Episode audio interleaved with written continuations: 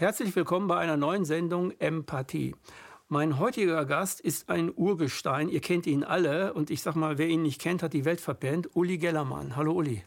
Grüß dich, aber wenn du nochmal Urgestein sagst, bloß weil ich schon ein bisschen älter bin, ne? dann, also na gut. Grüß dich. Ja, ich, ich denke, also du bist wirklich, äh, du, du, hast was drauf. Äh, so.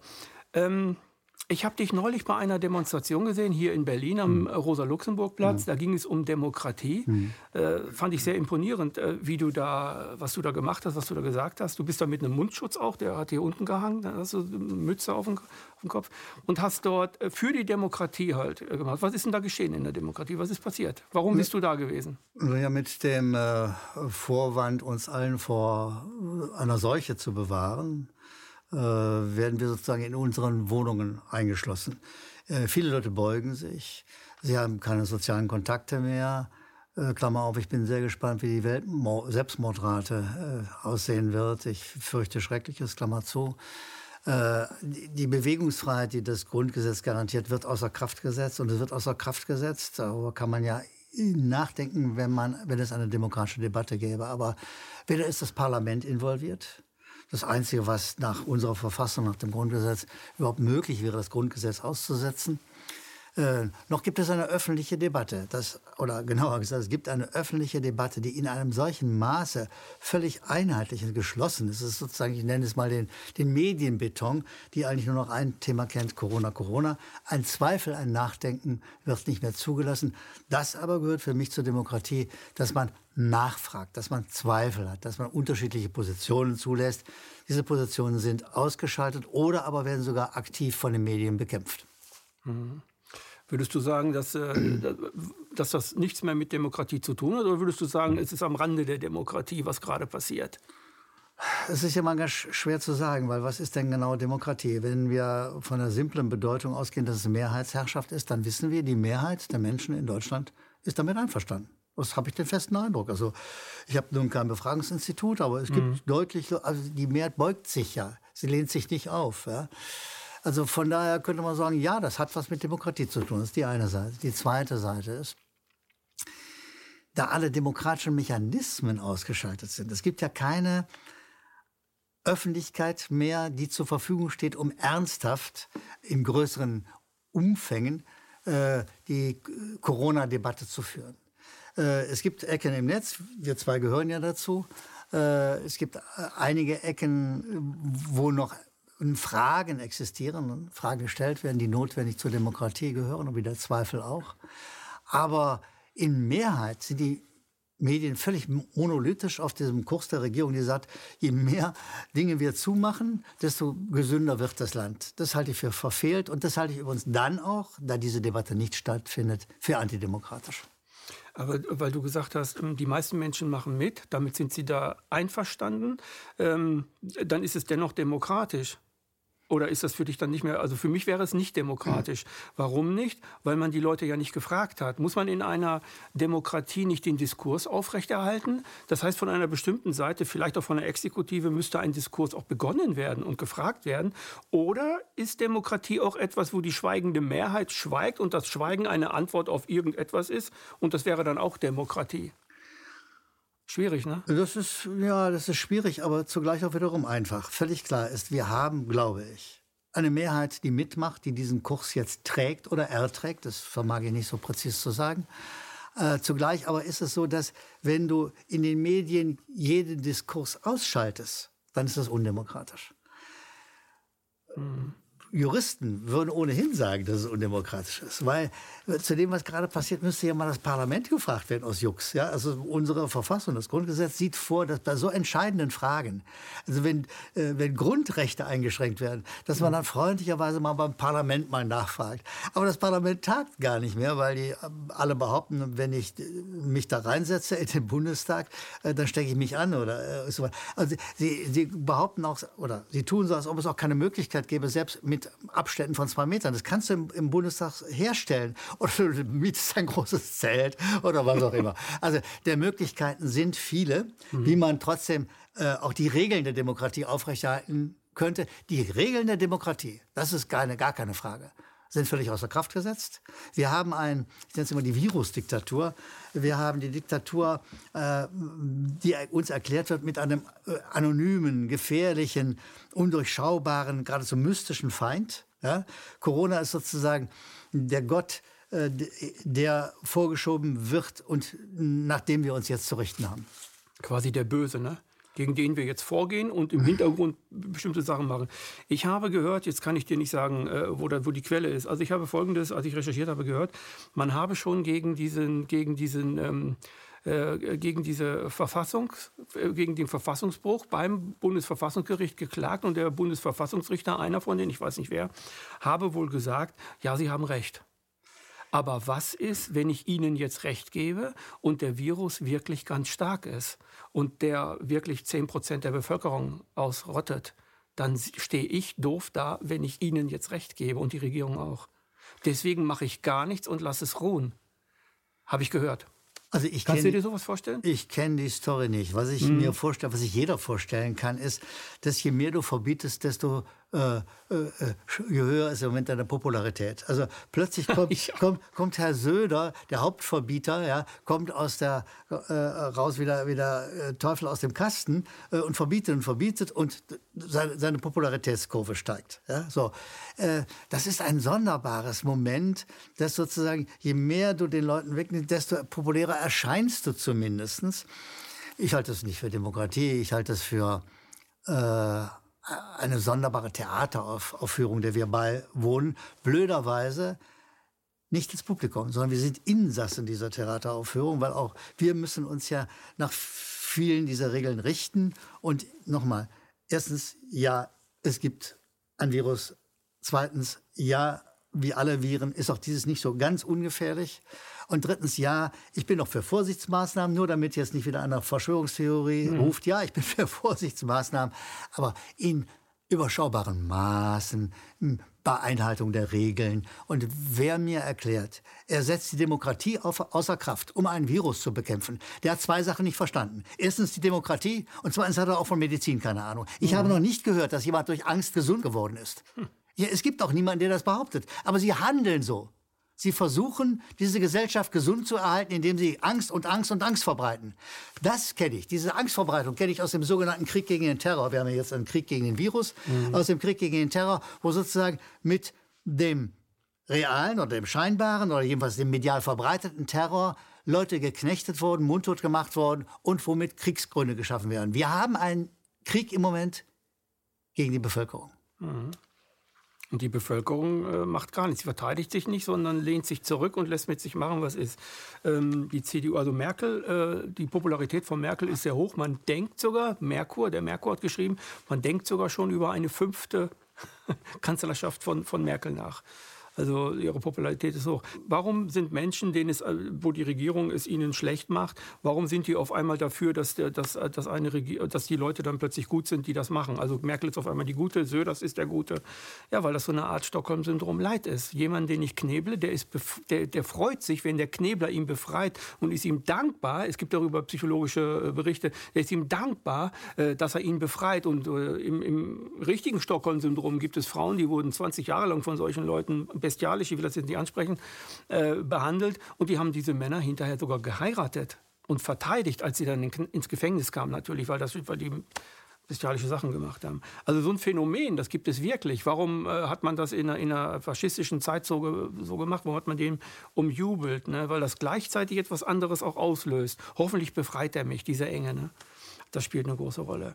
Jetzt ähm, gab es einen vor ungefähr einer Woche gab es einen Bericht im Monitor wo äh, wieder mal die Verschwörungsszene, die sich im alternativen Netz tummelt, die jetzt äh, den Ärzten, den Oberärzten zuhört und äh, dort auch Berichte schreibt, die etwas ganz anderes sagen über Covid-19, über den Coronavirus. Nämlich diese Ärzte sagen, äh, das ist zwar auch ein gefährlicher Virus, aber der hat eine Mortalitätsrate, die ist ungefähr äh, der von äh, Influenza, also von einer Grippe oder von einer schweren Erkältung. Und die Mortalitätsrate, also die Sterberate, die liegt ungefähr bei 80 Jahren bei ungefähr 82 oder 80 Jahren. Jetzt ist die Lebenserwartungshaltung in Deutschland bei ungefähr 80 Jahren, 80,64 oder 82, 81 Jahren. Das heißt, äh, dass der Virus eigentlich äh, im Grunde genommen etwas ist, das man in den Griff kriegen könnte? Ich bin kein Mediziner. Äh, ich will das nicht endlich beurteilen. Aber was ich beurteilen kann, ist die Debatte, die diese einzelne Ärzte, Virologen, Epidemiologen führen, wird ja nicht offen ausgetragen. Also äh, das äh, ist ja klassisch, dass die, diese Leute, die sagen wir mal eine etwas andere Auffassung haben als Robert Koch Institut oder der jeweilige Chefsprecher äh, dieses Instituts oder äh, Teile der Regierung, die uns auch keine medizinische Ahnung haben. So, äh, diese, die, diese Debatte wird ja nicht zugelassen. Also mhm. diese ja interessanten äh, Menschen, die eben auch Virologen und Epidemiologen sind, die werden ja gar nicht in Wahrheit zu Wort gekommen lassen, weil, weil sie werden gleich diffamiert. Sie sind Verschwörungstheoretiker. Liebe Eltern, das ist nun wirklich das billigste Argument, das ich kenne. Wann immer, wann immer mal einer ein kluges Wort sagt, schon ist er Verschwörungstheoretiker. Niemand hat mehr Lust, sich mit ihnen inhaltlich auseinanderzusetzen, offenkundig sondern man will sie gleich niedermachen. Das ist mit dem armen Dr. Wodak in einem Maße passiert, dass es wirklich eine Schande ist. Ja, sich einlassen auf ein solches Argument auf einer offenkundig medizinischen Ebene würde ja Sinn machen, würde uns vielleicht auch klüger machen. Vielleicht hat auch Dr. Wodak nicht in allen Fragen recht, aber Herrgott, ihn dann medizinisch zu zerpflücken, wäre wär ja vielleicht spannend, könnte ich fast daraus lernen. Aber er wird ja nicht zerpflückt, mit ihm wird nicht argumentiert, er wird niedergemacht. Und es gibt ja einen ganz interessanten Aspekt in, in dieser Debatte.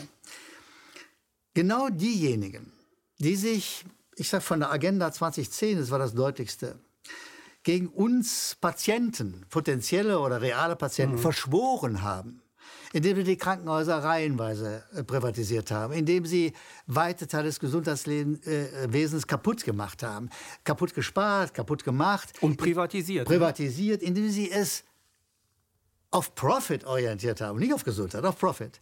Die haben sich gegen uns, gegen Sie, mich und gegen mhm, alle normalen gegen Menschen alle. verschworen. Die sagen jetzt, unser einer ist ein Verschwörungstheoretiker. Ich kriege eine Krise. Ja, äh, das, äh, ich verstehe auch nicht, es gibt ja in, auch in, in, den Reihen von durchaus alternativen und aufgeklärten Menschen gibt es ja, du bist ja ein Verharmloser, wenn du dich dagegen wehrst, dass jetzt auch noch mehr Maßnahmen und noch mehr Verbote ausgesprochen werden.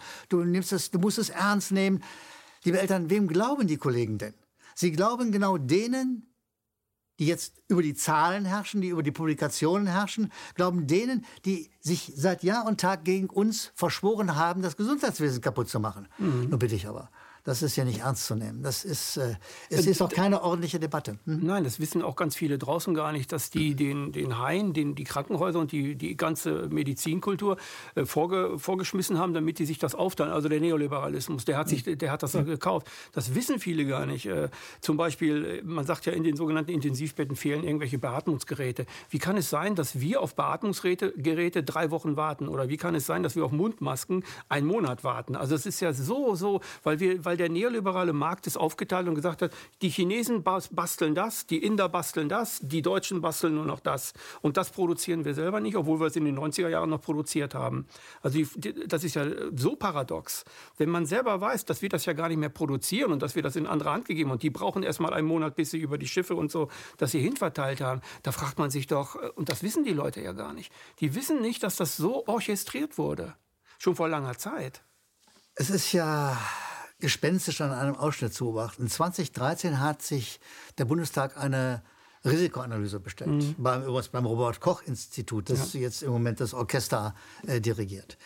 Äh, in diesem äh, Papier, es ist frei zugänglich, man kann es immer noch abrufen vom Server des Bundestages, mhm. aus dem Archiv holen sozusagen. In diesem Papier wurde eindeutig so nahezu all das, was wir jetzt erleben, prophezeit. Ja, aber, aber wenn das so ist. Mit den Maßnahmen, was man machen kann, wenn es im Extremfall passiert. Also, ne? Das hat man ah, genau. auch. mit vorbeugenden also Maßnahmen, mit allem drunter. Hätten alles wissen können. All, all, ja, sie wussten es offensichtlich. Sie nennen es, haben es Szenario, also Drehbuch genannt. Mhm. Also es lag und liegt übrigens ja immer noch auf dem, auf dem Server des Bundestages. Sie hätten es wissen können, sie hätten alle Vorbeugemaßnahmen. Nein, sie haben in der Zeit, statt vorzubeugen, das Krankenhaussystem weiter verfallen lassen bzw. zerschlagen. Mhm. Und denselben Leuten soll ich jetzt ein Zahlenspiel glauben, das jeden Tag auf uns alle eindrückt, so und so viele Tote, so und so viel äh, Infizierte, äh, denen soll ich jetzt alles glauben, was da, das ist undenkbar. Aber es gibt Leute, die glauben es und tatsächlich eine Mehrheit der Menschen in diesem schönen Land beugt sich dem. Ja, die meisten hören, äh, was weiß ich, wie lange äh, diese, diese Mainstream-Medien und äh, in den Mainstream-Medien kriegen sie Angst beigebracht, Panik beigebracht und neue Zahlen und hier und dies. Und äh, dann wird, werden die anderen Alternativen sein, die werden alle kaputt gemacht. Also Monitor hat wieder einen Verschwörungskanal aufgemacht, KenFM würde wohl dazugehören und alle anderen natürlich auch. Ähm, ja, und bei Wodak, das war auch ähm, im Monitor, da sagt man nichts äh, Fachliches gegen den, sondern der hat irgendwie einen komischen Haarschnitt. Bei Bhakti sagt man, also es gibt auch so ein, so ein, anderes Portal, da sagt man, der hat so dunkle, dunkle Sachen an und dann legt er seine Brille auf eine bestimmte Art und Weise hin und redet so ein bisschen, so, so ein bisschen erhabener. Wissen aber nicht, dass die thailändische Kultur halt eben so ist, wie sie ist. Also das verstehe ich dann wiederum nicht. Also warum macht man, warum macht man die Leute immer nieder? Weil Wodak gehört ja auch zu denen, äh, der bei der Schweinegrippe auch schon äh, vieles gemacht hat und der das aufgeklärt hat ja, weswegen wir dann auch alle nicht geimpft wurden. Und die Bundesregierung hat für Hunderte von Millionen diese ganzen Impfsachen ja gekauft. So, äh, ich glaube, man macht ihn jetzt nieder, weil man genau weiß, er ist sehr gefährlich und kennt sich in diesem Spiel hundertprozentig aus. Das glaube ich eher, weil er war ja auch ein Bundestagsabgeordneter, war er ja auch. Also er, er weiß, worüber er redet. Ich halte das alles für möglich. Was ich für unmöglich halte, ist, wie eine fast geschlossene Front der Öffentlichkeit, der, der Medien äh, einfach nur Angst verbreitet. Äh, denn Angst, das ist bekannt, ist ein wunderbares Herrschaftsinstrument. Leute, die Angst haben, machen alles, um der Angst zu entgehen, um einem scheinbar unausweichlichen Schicksal, der, der Möglichkeit einer Infektion äh, aus dem Weg zu gehen. Ja, wir alle haben Angst vor dem Tod. Es wäre ja merkwürdig, wenn wir nicht Angst vor dem Tod hätten. Ja, weil äh, der Todsein ist nicht lustig. Man spielt nicht mehr mit, man ist weg. Ja, eine ganz ärgerliche Angelegenheit. Äh, ich, auch ich habe selbstverständlich nicht die geringste Lust zu sterben. Aber liebe Eltern, äh, der Tod ist etwas Unausweichliches. Wir wissen das. Wir können ihm nicht entgehen. Aber bis dahin, verflucht nochmal, will ich wirklich meine Meinung gesagt haben, ja, und mir nicht den Mund verbieten lassen von denen, die äh, genau das, was dem Tod partiell begrenzt entgegenstellen soll, stehen soll, nämlich dem Gesundheitswesen, dass die genau das kaputt gemacht haben. Ja, und du willst auch nicht durch Fremdverschulden, äh, was du, wo du genau durchschaust, was da los ist, durch Idioten, sag ich jetzt mal so. Und du willst ja nicht irgendwie äh, zu früh sterben, weil die Idioten es verursacht haben, dass du. Aber das Thema Tod ist ein interessantes Thema. Ich glaube zum Beispiel auch, äh, weil ich ja auch immer so ein bisschen bewusstseinsmäßig, ein bisschen psychisch, transpersonal und so unterwegs bin, die meisten Menschen machen sich über den Tod zu spät Gedanken. Erst wenn sie, was weiß ich, 80 Jahre sind oder sie wissen, ich habe jetzt Krebs, oh Gott, oh Gott, jetzt muss ich vielleicht in einem halben Jahr sterben oder in einem Jahr sterben unsere Kultur verdrängt den Tod ja. Ich glaube, wenn wir, wenn, wenn wir normal über den Tod sprechen könnten und dieser, der Tod äh, ein Thema wäre auch für 30-Jährige, auch wir werden ja auch mal sterben und so, Oma stirbt ja auch mal irgendwann und das ganz normal finden würden, dass wir sterben und nicht so einen Horror davor hätten, dass wir dann nie wieder sind oder so. Äh, ich glaube, dass das viel damit zu tun hat mit der Angst, die geschürt wird über Corona über das Virus, weil der Virus, das, also die, die Strategie ist ja die, was die machen, du stirbst, du stirbst, du stirbst, schon wieder Tote, schon wieder Tote, schon wieder Tote, weltweit Tote und so weiter, eine Epidemie Tote. Das ist ja die Angst, die geschürt wird. Wenn die aber sagen würden, du im Tod, das ist doch normal wie das Leben und wir sterben alle, aber innerhalb dieser Zeit mache ich mir ein schönes Leben und bin vielleicht auch ein bisschen selbstbestimmt, was ja viele dann nicht sind. Aber vielleicht würde das dazu führen, dass wir nicht so viel Macht abgeben und Macht für uns auch behalten, ne? für unser Leben. Die Angst vor dem Tod ist ein großer Meister, wenn diese Angst benutzt wird. Mhm. Ich will mal was ganz Privates sagen. Mein Schwager liegt gerade in einem Krankenhaus.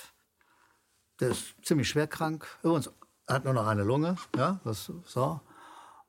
Und wir telefonieren jeden Tag. Der sieht dem Tod ins Auge. Wir reden miteinander. Er ist relativ gut drauf, trotz alledem. Aber sein Hauptrisiko ist, auch das muss man mal sagen, ist nicht das Coronavirus.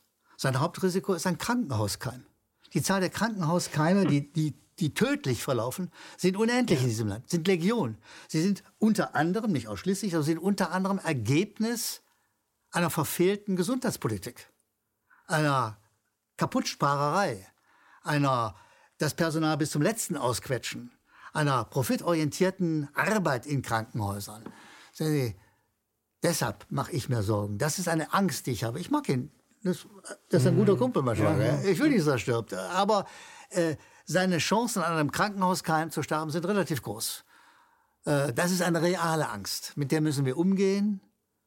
Aber die Angst, die wir jetzt medial erleben, ist eine irreale. Es ist eine Angst als Herrschaftssystem und weiter nichts. Äh, die Zahlen, also wenn die Kranken Krankenhauskeime, wie viele Leute im Jahr darin sterben, ich glaube, es ist mehr als bei Influenza oder ungefähr die Zahl. Deutlich mehr. Zwischen 20 und 30.000 habe so ich gehört. Es. So ist es. Also normalerweise müsste man ja, also das Coronavirus macht auf keinen Fall diese Falte, diese Sterberate, müsste man ja dagegen vorgehen. Und was ich auch immer so witzig finde, darüber kannst du vielleicht auch was sagen, ähm, was heißt witzig? Ich finde es traurig, dass eine Regierung äh, so viel Angst schürt bei einem Virus, der schon laut Euromomo runtergeht, und zwar in allen Ländern, auch in Italien und in Spanien, der runtergeht. Aber wir haben, ich glaube, 13 oder 12 Standorte. Nennt man ja heute Kriegsplätze, sind ja Standorte, nennt man die mhm. ja. Ne? Und äh, da morden oder, oder helfen dabei, dass andere Menschen umgebracht werden. Das ist so eine Doppelzüngigkeit, die da stattfindet. Ne? Einerseits sagen sie, wir legen die Wirtschaft lahm, damit keiner stirbt. Und andersrum, äh, was ist denn mit der NATO? Die existiert ja nur, damit wir irgendwo Raubbau betreiben, damit wir unsere Währung stabil halten, damit wir was zu essen haben. Oder so, so jetzt ganz platt gesagt. Also da helfen wir ja mit. Ne? Und da sterben ja weitaus mehr als bei so einem Coronavirus.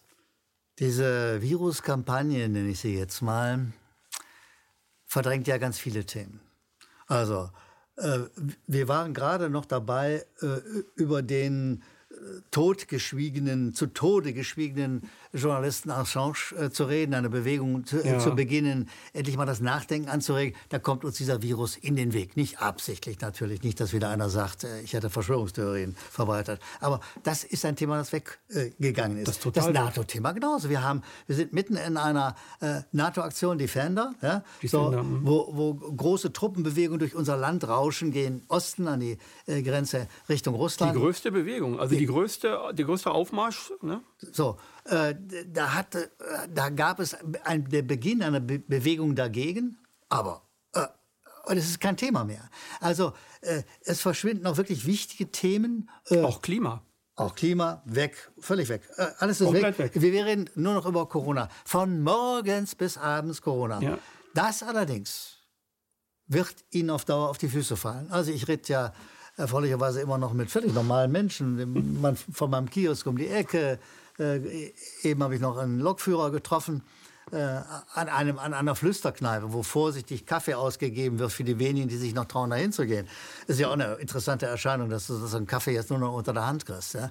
Also, ich habe mit dem Lokführer gesprochen. Er sagt, was er nicht mehr ertragen kann, das ist ein stabiler Mann, viel Berufserfahrung, was er nicht mehr ertragen kann, ist, dass er nichts, nichts anderes mehr hört. Ja? Ja. Äh, du schlägst eine Zeitung auf Corona, du stellst ein Radio an Corona. Äh, das, denke ich, wird sich auf Dauer ein merkwürdiger Begriff, totlaufen. Das werden die Leute auf Dauer nicht mitmachen. Aber noch ist es als Herrschaftsinstrument wunderbar. Mhm.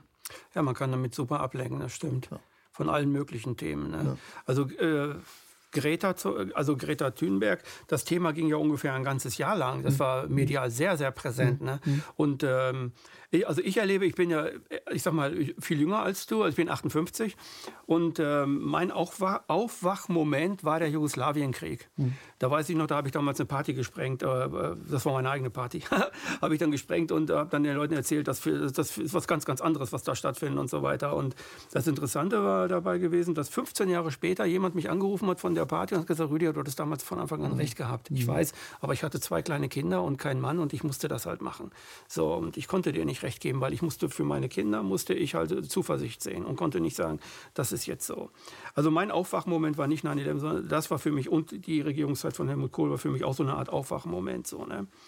Und ich erlebe also seitdem, jetzt rückblickend, ich war damals auch ein, kleines Baby, äh, Kennedy-Mord. Lee Harvey Oswald mit der Kugel, die um die Ecke schießen konnte und dann noch was und so. Ganz, ganz kuriose Sachen. Das weißt du besser als ich. Und seitdem passieren unwahrscheinlich viele Dinge, die immer wieder passieren und immer wieder passieren und dann irgendetwas anderes ganz groß in der Öffentlichkeit ist. Dann ist das in der Öffentlichkeit, das verdrängt dies, das ist in der Öffentlichkeit, das verdrängt dies. Und äh, was Corona verdrängen könnte, das ist äh, so meine Überzeugung, das ist halt eben die desolate Wirtschaftslage, der Finanzcrash und, und, und äh, all diese Dinge die da im Hintergrund halt eben ablaufen. Ne? Und das wird, äh, glaube ich, es wird immer so sein, dass bestimmte Dinge wahnsinnig viel Angst erzeugen bei den Leuten. Dann sind die Leute wie in einem Magnetfeld, können nirgendwo anders mehr hinschauen, gucken auch nicht mehr auf ihre eigenen Probleme vielleicht, sondern gucken nur noch Corona, Corona, Klimawandel, Klimawandel oder so. Ne? Und ähm, ja, und dann passiert halt eben viel im Hintergrund. Was geradezu im Vordergrund passiert, ist, dass diese Regierung im Moment 400 Milliarden freimacht. Das ist ein netter kleiner Betrag. Da kann man ganz viel Kaffee von kaufen. 400 äh, Milliarden freimacht, um die Wirtschaft zu stärken in dieser schwierigen mhm. Corona-Situation. So, jetzt gucke ich mir mal an, was die Wirtschaft ist und die Regierung hat Kriterien aufgestellt. Es ist im Wesentlichen der bessere Mittelstand, ab bessere Mittelstand aufwärts. Aufwärts, ja. ja. So, das heißt also, und wir wissen ja, woher das Geld kommt. Das kommt von uns. Es kommt aus Steuergeldern. Ne? Steuergeld. der, normale Idiot, der noch Steuern zahlt, der kein gutes Schlupfloch gefunden hat, der wird geschröpft ja, und geschröpft. So, und der soll jetzt für zum Teil Großkonzerne, die da gemeint sind, wo die Geldschleuder sich geradezu ja. hinrichtet, der soll das sein. Das ist eine wunderbare Ablenkungsstrategie. Also die, die, die, armen Großkonzerne, die so schwer unter Corona leiden, ich glaube, ich, ich werde nicht mehr. Ja? Es sind die Kleinen, die darunter leiden, ja, die Freiberufler. Die, die, Freiberufler. Oder wie viele Leute haben gerade vielleicht vor ja, einer Woche angefangen? Ja, die, die, die, sind pleite. Ja, ja, die kleine, die kleine. Bäcker, die, haben keine Reserve für fünf, sechs Jahre. Kleinere und mittlere Betriebe, da kann man sagen, ob die über, über diese Zeit kommen werden, ist sehr fraglich, bei manchen jedenfalls. Ja? Zumal, wenn du gerade, wie du sagst, äh, angefangen hast. Ja? Aber äh, auf die Großen wird sozusagen die Geldkanone gerichtet. Die werden sich sanieren, äh, auch hinter einem Vorhang von Hygienemaßnahmen. Ja? Ich meine, das, äh, ich behaupte, dieser Mundschutz dient dazu, damit wir mit nicht die Gesichter erkannt werden, die uns gerade berauben. Ja? ja. Also Mediziner sagen zum Beispiel, auch Mundschutz bringt gar nichts, wenn man nicht auch die Augenmaske hat, mhm. weil Tröpfchenbildung kann auch durch das Auge kommen, das dann hm. direkt einen hm. Zugang hat und dann auch da reinkommen kann. Also Mundschutz alleine bringt nichts vielleicht, dass ich weniger ausrauche. Keine Ahnung, ob das, das dann wirklich so ist. Ja, aber so, so äh, ist das aber die ganze Zeit. Ne? Du, also du beobachtest ja, du beobachtest wahrscheinlich das noch viel, viel besser als ich, dass du das auch merkst. Ne? Also, dass das immer so ist in der Geschichte, die, das ganze Leben zeigt ein ja irgendwie. Es passieren immer solche Dinge. 9-11 oder jetzt Corona ist ein Riesenereignis. Corona werden wir vielleicht noch in zwei Jahren noch nicht richtig verarbeitet haben. Das weiß ich jetzt nicht. Wir sind jetzt mittendrin in der Corona-Krise. Aber alleine, was durch 9-11 passiert ist, der Krieg gegen den Terror, also das neue Anfangen von irgendwelchen Dingen, die dann äh, und äh, nichts wurde gefunden. Also bei Saddam Hussein wurden ja keine Waffen gefunden. Und ich bin mir sicher, wir werden auch bei Corona kein, äh, kein äh, Virus finden, das man mit Ebola, Typhus und, und, und, den ganz, ganz großen Viren vergleichen kann, sondern man wird sie mit Influenza vergleichen können. Vielleicht etwas radikaler, vielleicht etwas aggressiver, aber das war es auch schon. Also die, zumindest die, die, die Sterbekurven, die sind ja gigantisch klein im Vergleich zu den letzten beiden Jahren. Aber das liegt auch daran, dass wir keinen wirklichen Winter hatten, muss man auch sagen. Hat nicht äh, so. Und jetzt flacht das halt eben alles ab. Aber das ist schon interessant, wie sich das alles, also das ist äh, jetzt ähm, die jungen Leute zum Beispiel. Äh, es gibt sehr, sehr viele Leute, die sich im Internet einen Kanal aufgemacht haben. Die sind alle so zwischen wir, 25 und 35. Und das sind die, die uns nicht glauben. Ganz viele von denen glauben uns überhaupt nicht und haben natürlich auch ihre Alpha-Typen dort oder Alpha-Frauen auch, denen sie dann immer zuhören. Und äh, ich denke mal, ja gut, die haben das alles nicht erlebt. Gehört zu dem Ganzen, was wir machen, das ist so meine Frage, gehört zu dem Ganzen, was wir machen, um dahinter zu blicken, das große Schachbrett zu sehen, gehört dazu nicht auch eine Lebenserfahrung? Also man kann ja vielleicht nicht erwarten, dass ein 30-Jähriger das alles glaubt, was wir von uns geben. Gehört das dazu? Zwei Anmerkungen. Die erste ist auf mhm. deine letzte Frage. Die äh, Leute, die jetzt gerade hier in Berlin äh, die Kampagne für das Grundgesetz äh, losgetreten haben, die äh, eine Hygienedemo, haben sie sie genannt, gemacht haben, äh, das sind Leute, die sind um 30. Also, mhm. Wir stellen fest, ich bin da sehr erleichtert drüber, es gibt auch unterhalb meiner Altersgruppe, gibt es Menschen, die nachdenken, die wach sind, die sich Sorgen machen um, mhm. um die um demokratischen Zukunft. Rechte, um ihre eigene Zukunft. Ja. ja. Und äh, die sich auch riskieren. Es ist ja in dieser Situation ja. nicht ganz so einfach zu sagen, also ich glaube das nicht so. Ich, ich glaube nicht, dass, dass äh, Ausgangssperre demokratisch ist. Ich glaube auch nicht, dass nee. Ausgangssperre gesund ist. Ja? Und die, das sagen die und sie haben eine eigene Zeit und sie haben ja. mobilisiert und es hat zwar nicht irre große Mengen gebracht, aber in der Situation sind die paar hundert, die sie zusammengekriegt haben, schon ganz außerordentlich viel. So. Und vielleicht ist das ja auch nur ein Dominostein. Man wird sehen. Wird so. sehen, genau. Das ist die Anmerkung. Die zweite ist, wenn du gestattest, einen Schritt zurück zum 9-11. Mhm. Mich erinnert im Moment sehr, sehr viel an den 9-11. Wer damals sagte, sag mal, da stimmt doch was nicht. Also äh, es gibt diese Massenvernichtungswaffen nicht. Äh, äh, das Land Afghanistan hat keinem irgendwas getan. Äh, kann sein, es war Osama bin Laden, aber der kommt aus Saudi-Arabien. Also wir haben eine ganze Reihe von Fragen.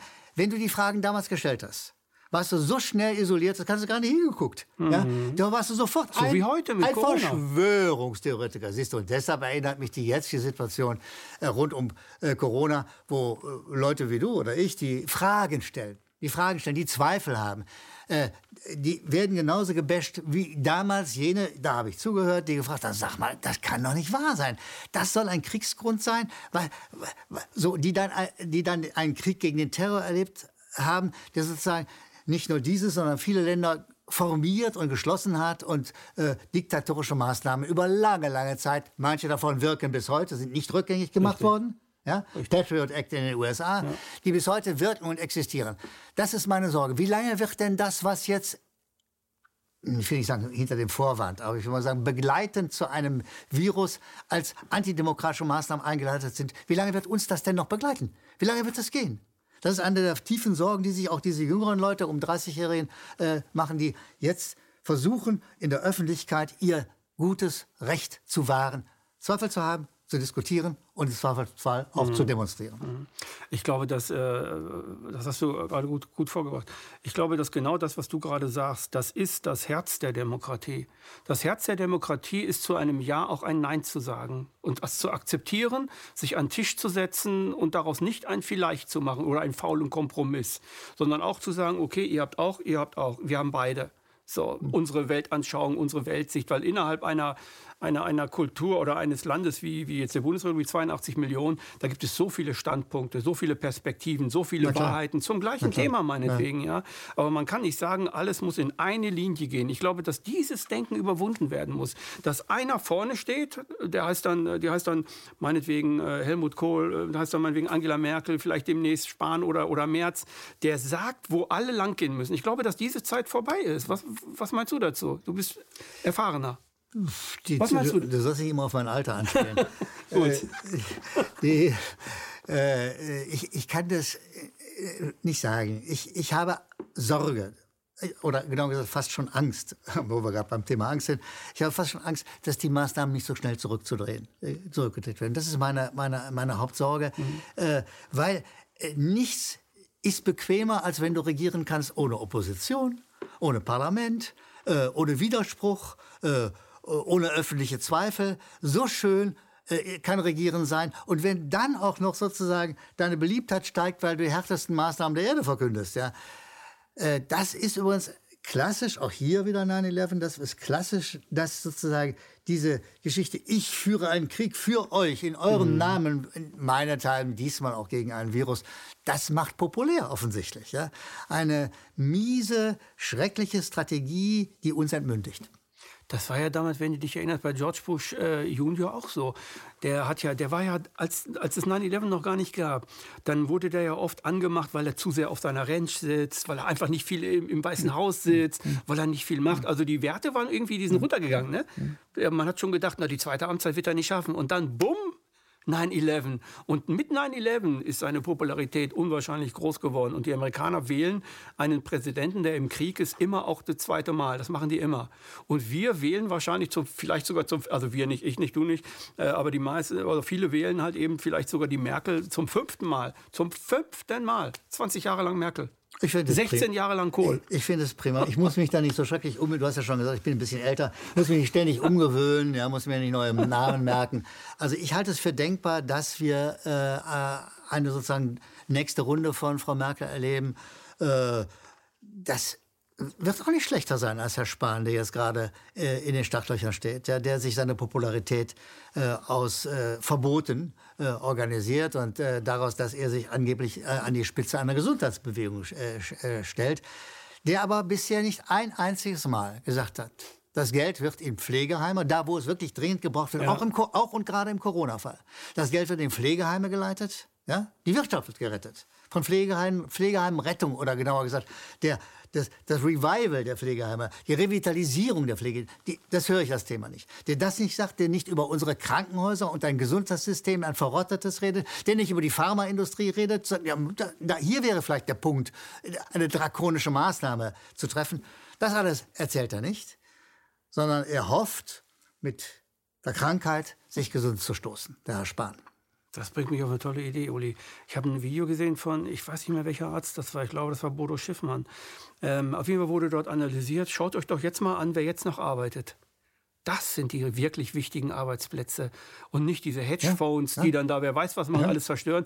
Die Pflegekräfte, die, die, die Leute, die sich jetzt kümmern, Feuerwehr, Krankenwagen, auch Polizei und so. Das sind die Leute, die wir wirklich brauchen und die bezahlen wir viel zu klein die, die werden ja so, Pflegekräfte ja sowieso, die kriegen einen Apfel und ein Ei und die wollen nicht lange bleiben, ja. aber äh, haben aber einen hoch äh, stressreichen Job zu, zu, zu leisten, müssten viel, viel mehr Annehmlichkeiten ja. bekommen. Jetzt nicht nur Geld, sondern ja. Annehmlichkeiten, meine ich damit, müssen die bekommen. Ist das, äh, siehst du das auch so? Ich halte, das für eine außer, ich halte das, wenn du gestattest, für eine außerordentlich wichtige Anmerkung von dir. Ne? Es ist extrem wichtig, auf die müsste Geld Fließen. Aufmerksamkeit äh, und alles Mögliche an, an, gut gerichtet werden. Aber es gibt eine zweite Sache, die, die man genau in diesem Zusammenhang überlegen muss. Es gibt sozusagen, wie es eine Zwei-Klassen-Medizin gibt, so gibt es anscheinend auch eine Zwei-Klassen-Hygiene. Hast du mal davon gehört, dass die Müllwerker äh, ein Kontaktverbot bekommen? Die müssen natürlich weiterarbeiten. Und, äh, äh, deren Bedingungen sind nicht hygienischer als äh, unsere, um es mal vorsichtig zu sagen. Hast du mal gehört, dass die Leute im Klärwerk, im Wasserwerk, im bei den Elektrizitätswerken, bei all den dringend notwendigen, dass die, sagen wir mal, die können jetzt mal ein Homeoffice machen oder sowas. Ja?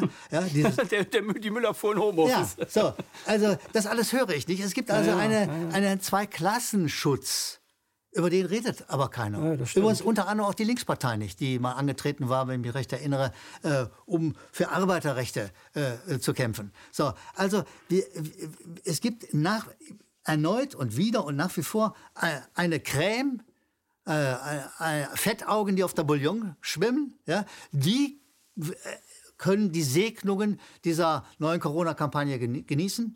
Die Normalos in diesem Land werden nicht besser geschützt nicht besser bezahlt und, um auf deine wunderbare Anmerkung zurückzukommen, diejenigen, die gerade im Moment an einer wirklichen Gesundheitsfront stehen, mhm. in Krankenhäusern und Pflegeheimen, die werden nicht mal besser bezahlt, auf die wird nicht mal auch der Ansatz von einem Augenmerk gerichtet. Ja, auch in den Medien nicht, ne? null, gar nichts. Ach, null. Das ist der Drosten, der dann dieses ja. Patent auf diesen, diesen Test hat und der kostet dann so und so viel und äh, naja, das ist das ist, äh, vielleicht hat, vielleicht, äh, ich wünsche mir sowas ja immer, aber irgendwie weiß ich aus der Erfahrung, dass das äh, leider mh, hm, nicht, nicht so in der Realität dann ankommt. Äh, vielleicht ändert sich das ja durch diese Corona-Krise, dass die Leute, die, die sich ungerecht behandelt fühlen jetzt und durch Maßnahmen jetzt irgendwie äh, nicht eingeschüchtert sind, aber auf die der, der ganze Druck lastet, die ganze Arbeit lastet, äh, dass die mal aufstehen und sagen, so, wenn wir nicht mehr machen, dann macht hier niemand mehr auch nur irgendetwas, dann seht zu.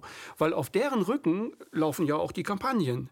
Wenn man das jetzt mit unseren Augen wieder betrachtet, ohne die, könnte Merkel nicht sagen, äh, jetzt müssen aber die Maßnahmen und die Maßnahmen gemacht werden, weil die finden nämlich nicht mehr statt, weil die sagen, äh, wie die äh, Piloten oder wie die Stewardess, wir fliegen nicht mehr. Lufthansa fliegt nicht mehr, wenn wir die und die Tariflöhne nicht kriegen, machen wir. Und das können die jetzt genauso machen.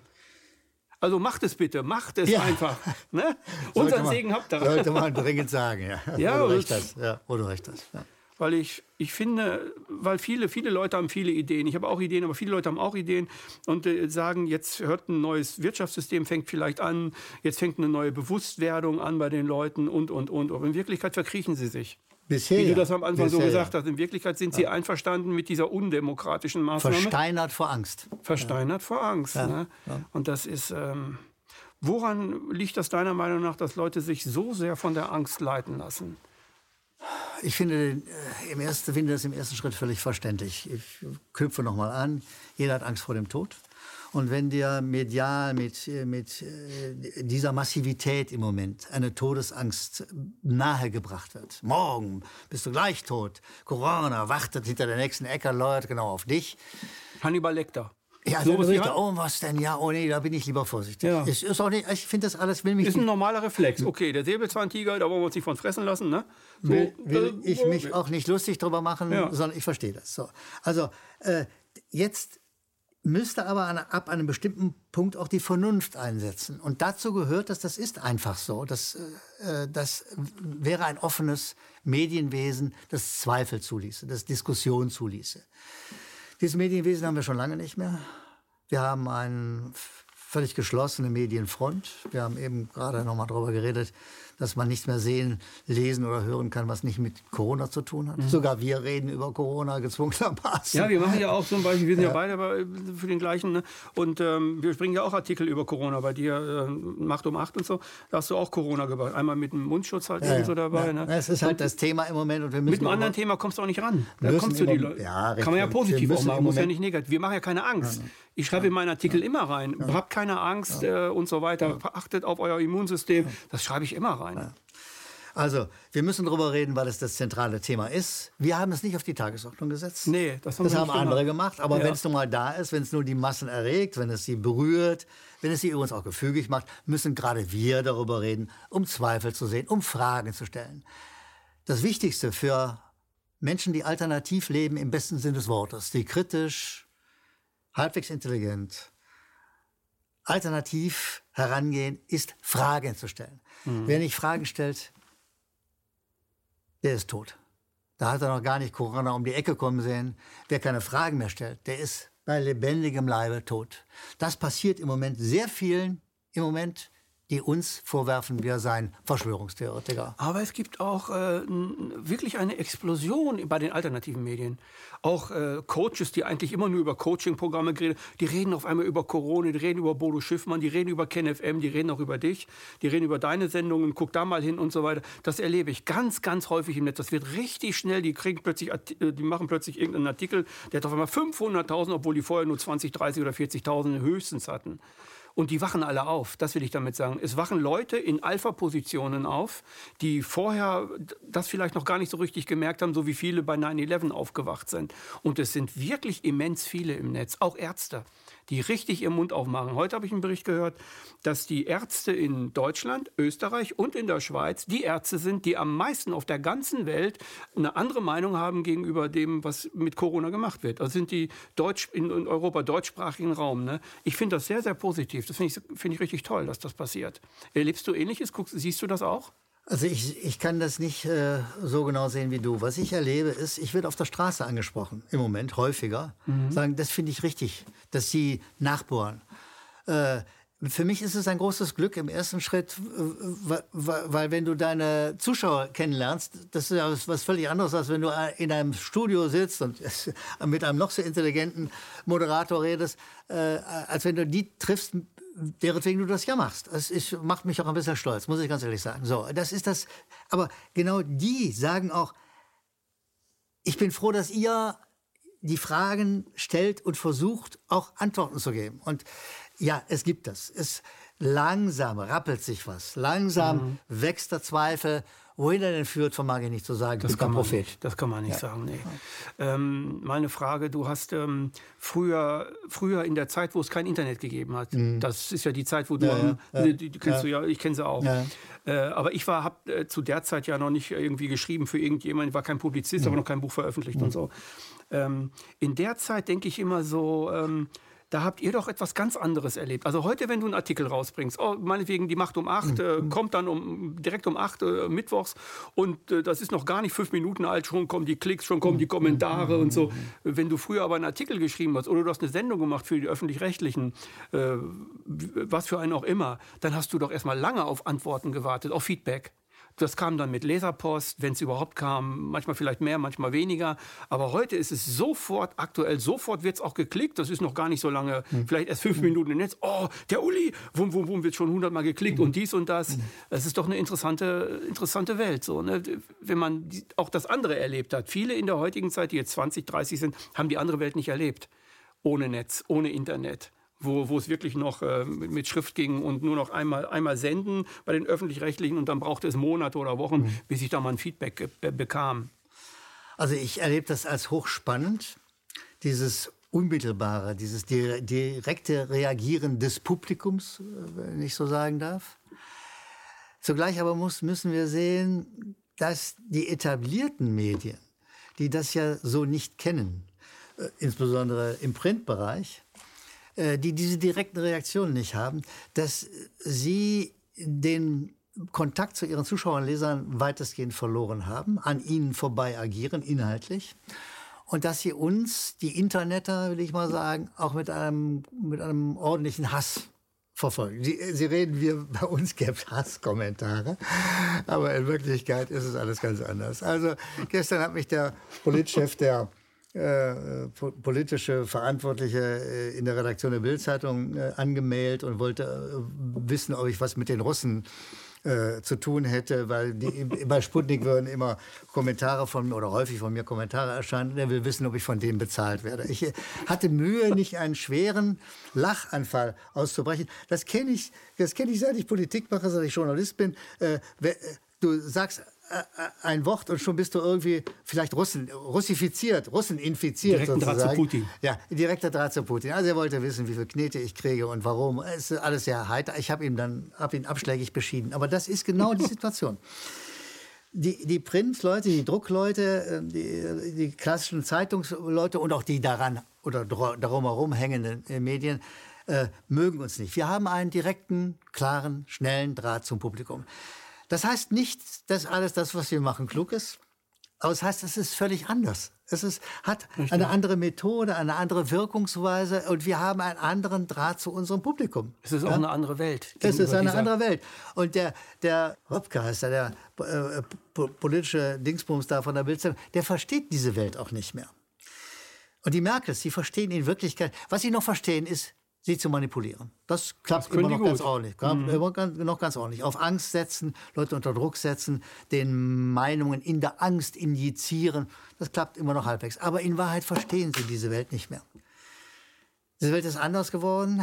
Ob sie besser geworden ist, weiß ich nicht. Das hängt von uns ab. Aber mhm. es hängt auch von denen ab, die uns zuschauen, die uns lesen, die uns zuhören.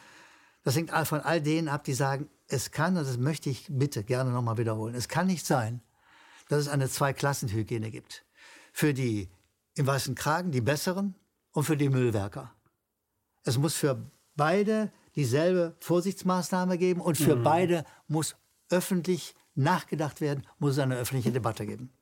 Glaubst du, dass die, die sogenannten Leitmedien, also die, die immer noch dann die ganz groß, äh, größere Anzahl haben und so weiter, im Internet komischerweise nicht mehr, aber die dennoch von den meisten Leuten auch gesehen, glaubst du, dass die, äh, dass die, dass die irgendwann untergehen?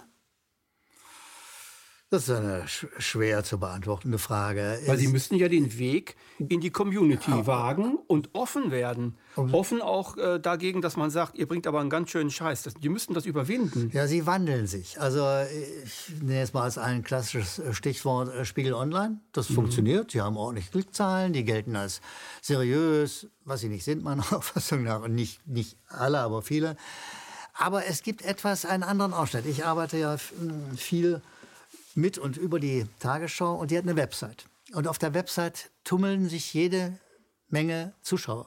Und die haben eine klare Meinung, eine klare Position.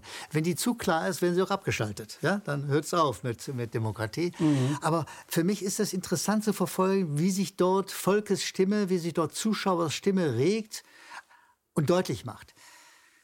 Ob die herrschenden daraus was lernen, weiß ich nicht. Ich kann es nur hoffen. Wir sitzen hier, um das äh, zu befördern. Wir machen sozusagen äh, das klassische neue Bildungsfernsehen. Ich, ich, gestatte mir mal einen Abschweif. Die, mhm. die äh, SPD, die ja mal eine Volkspartei war, vor, ich habe vergessen, wie lange her, die SPD ist äh, entstanden äh, aus den Arbeiterbildungsvereinen. Ja. Man hat Arbeiter gebildet und hat gesagt, äh, indem ihr gebildet werdet, könnt ihr eure Rechte besser wahrnehmen und hat daraus eine Partei formiert, die soziale Rechte und übrigens auch die Demokratie versuchte durchzusetzen. Wir wissen, das hat, ist nicht ganz so gelungen. Aber das ist unser Anfang, das ist unser Bemühen. Wir versuchen Volksbildung im klassischen Sinne des Wortes zu machen. Äh, was ich allerdings nicht werden will, ich will nicht die neue SPD werden, da wäre ich ja jetzt schon tot. Mhm. Ähm, wann hat für dich die SPD angefangen zu sterben? War das mit Schröder? Ja, mit Schröder. Ja, Agenda Agenda, 2010 2010, war- war äh, quasi diese, der- dieses, war- dieses äh, War das Schröder-Blair-Papier. quasi der Suizid der. Das war der Suizid der Mhm. äh, Sozialdemokratie. Äh, davon hat sie sich auch bis heute nicht erholt.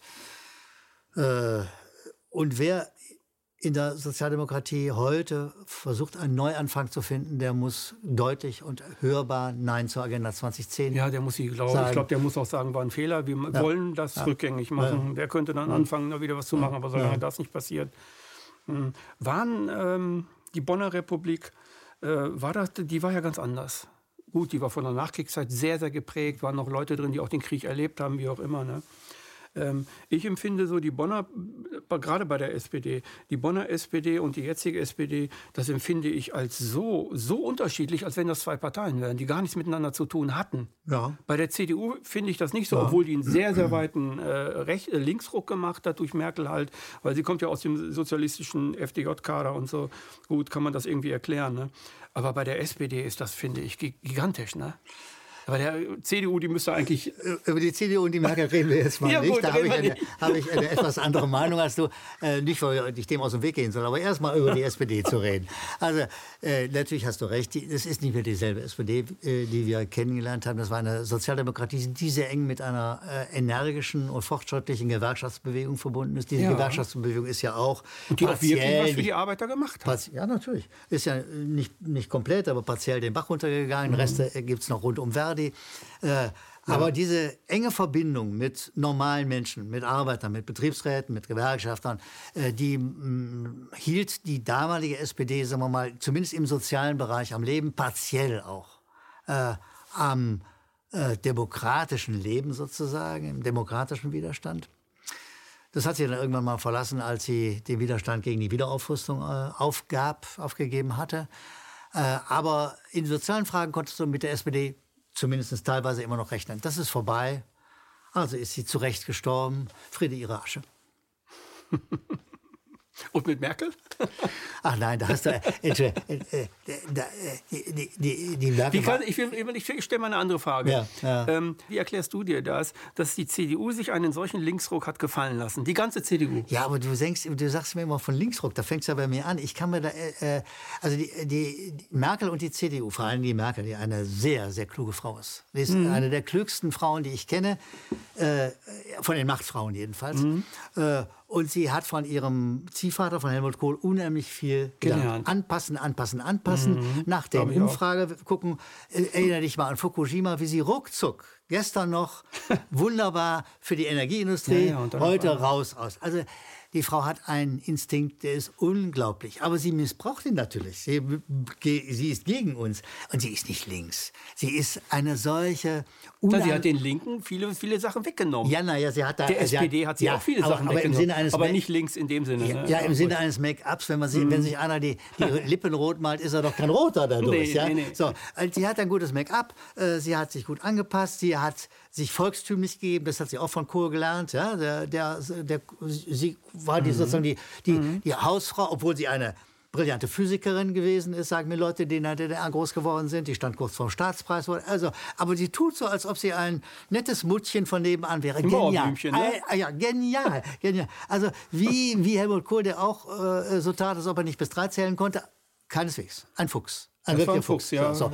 so, und wir haben ein Revival äh, des Herrn Kohl äh, in weiblicher Form mit Frau Merkel. Sie macht das gut. Sie ist eine blendende Schauspielerin. Also wenn man ihr was ver verleihen sollte, wäre es ein Staatspreis für Schauspielerei. Ja. Hm. Aber links ist das nicht. War es nie. Gut, war es nicht. War es nicht. Ähm, da müsste sie also quasi so den politischen Oscar bekommen. Ja, fraglos. Hm. Die äh, Corona-Krise, was glaubst du, wie geht, wie, geht, wie geht sie zu Ende? Ich kann dir jetzt schon sagen, kann dir schon sicher sagen, Also dieses Video wird ausge also diese, unser Gespräch Ja, ja. wird ausge äh, ausgestrahlt wahrscheinlich, äh, ich hoffe mal, wenn diese, wenn die Ausgangssperre und alles vielleicht schon vorbei ist. Auch muss ich Zuschauer kurz hinweisen, dass wir vielleicht jetzt etwas sagen, was vielleicht sich ganz anders ereignet hat. Aber trotzdem kann man eine Meinung haben, die jetzt heute am 7. April gültig ist. Also ich, ich, kann schon jetzt sagen, was sozusagen die Ausgangssperrer, ne, die Aussperrer, die uns äh, sozusagen zu Hause äh, verhaften wollen, was die sagen werden. Sie werden sagen, ja, die Zahlen sind hier und dort und in anderen Bereichen doch ja halbwegs zurückgegangen. Erstens. Deshalb können wir das alles ein bisschen lockern, aber natürlich nicht alles, weil die Zahl, was wir erlebt haben, verweist uns darauf, dass jederzeit wieder eine, eine solche schwere Infektattacke mhm. auf uns zukommen kann. Äh, aber die Maßnahmen haben sich ja bewährt. Wir werden einen Teil der Maßnahmen, also jedenfalls erstmal darüber nachdenken. Aber vorläufig lassen wir sie dort. Wir behalten die Waffen im Arsenal. Äh, und ja, wir werden, also, äh, und natürlich dadurch, dass wir so energisch waren, haben wir auch das Virus fast besiegt, mhm. nahezu, nicht komplett. Und wir haben auch noch ein anderes Virus vor uns und oder Viren aller Art noch vor uns. Also erstens ja, wir haben gewonnen. Zweitens ja, ihr habt verloren. Das werden Sie nicht sagen, aber Sie werden sie uns inhaltlich mitteilen. Drittens ja, wir werden die Maßnahmen zurückfahren, aber wir werden sie nicht weglegen. Diese Maßnahmen sind für den nächsten Ernstfall da und der nächste Ernstfall, der kommt bestimmt. Hm, weil Corona kommt ja nach so und so vielen Monaten, ja, es gibt ja so eine Theorie auch, ja. äh, kommt dann und dann wieder. Also Salamitaktik. Salamitaktik ja. für etwas ganz anderes. Ja. Sie wollen, also hast du äh, so vom, vielleicht vom Instinkt her oder vom, vom, von der Ahnung her das Gefühl, dass sie tatsächlich wirklich demokratische Grundrechte abbauen wollen? Die wollen sie nicht mehr? Dass ja. wirklich was abgebaut wird? Dass wirklich nach der Corona-Krise eine Agenda vielleicht da ist oder dass, die, dass, dass das nicht mehr das Land ist, was es vorher war? Vom Instinkt oder vom Gefühl her? Da bin ich nicht so. Also ich, Kann man nicht genau äh, sagen. Nein, ich will es ja, ein bisschen komplizierter ausdrücken. Es tut mir leid, ja, die Dinge ruhig, sind komplizierter, also muss auch etwas hm. komplizierter erzählt werden. Also, äh, diese, diese Demokratie ist schon lange eingeschränkt. Sie ist eingeschränkt durch willfährige Massenmedien und eine sehr geschickte äh, Agitationsarbeit von Seiten der Regierung. Nehmen wir mal ein Beispiel. Äh, dieses Land ist nicht traditionell russophob, und trotzdem nee, wurde uns ein nicht. russisches Feindbild an die Wand gemalt, das ziemlich gut gedient hat, um einen möglichen Krieg vorzubereiten. Es so. war ja sogar so nach der Wende, nach der Grenzöffnung, nach ja, der Wende, ja, ja. dass viele Russendeutsche hier reinkommen. Man hat sich mit denen ja quasi, also ich habe viele Partys mit denen zum Beispiel gemacht. So, also ich fand die gut. Ich habe da nie was gegen gehabt. Ne? Also du bist ein Putin-Versteher, muss ja, ich hier mal anmerken. Offensichtlich. So. Also, äh, äh, so, so, so war die, die Demokratie in bestimmten Bereichen ohnehin bereits beschädigt. Äh, das Parlament ist ja auch in vielen Fragen längst ersetzt über Meinungsumfragen und Medienarbeit. Also wir haben ohnehin einen starken Abbau demokratischer Rechte. Das wird sich halten. Äh, ob das noch verschärft wird, vermag ich nicht zu sagen. Weil ich sage mal ganz ehrlich, äh, es ist, sich doch, es ist doch sehr elegant zu regieren, wenn du die Medien in der Hand hast und die Medien ständig irgendwas erzählen, was dir gerade als Regierender oder als Regierende äh, gut passt.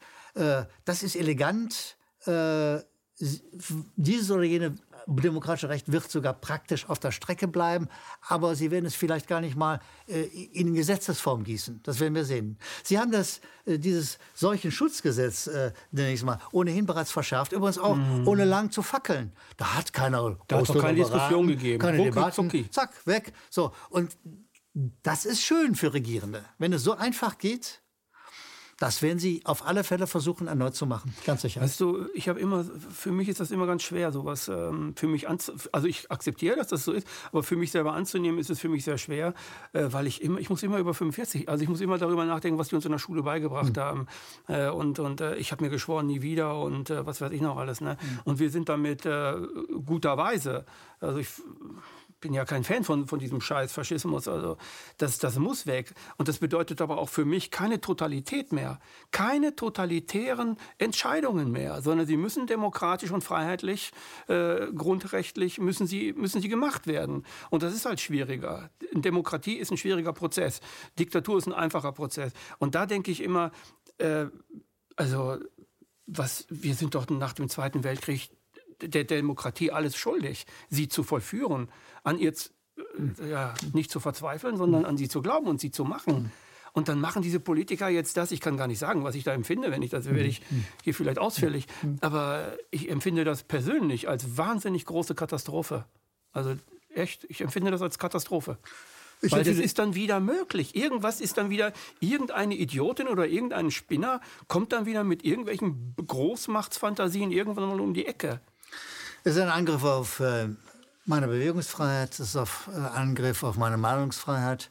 Aber deshalb sitzen wir ja hier, um anderen, die ähnlich empfinden, zu sagen, ihr seid nicht allein.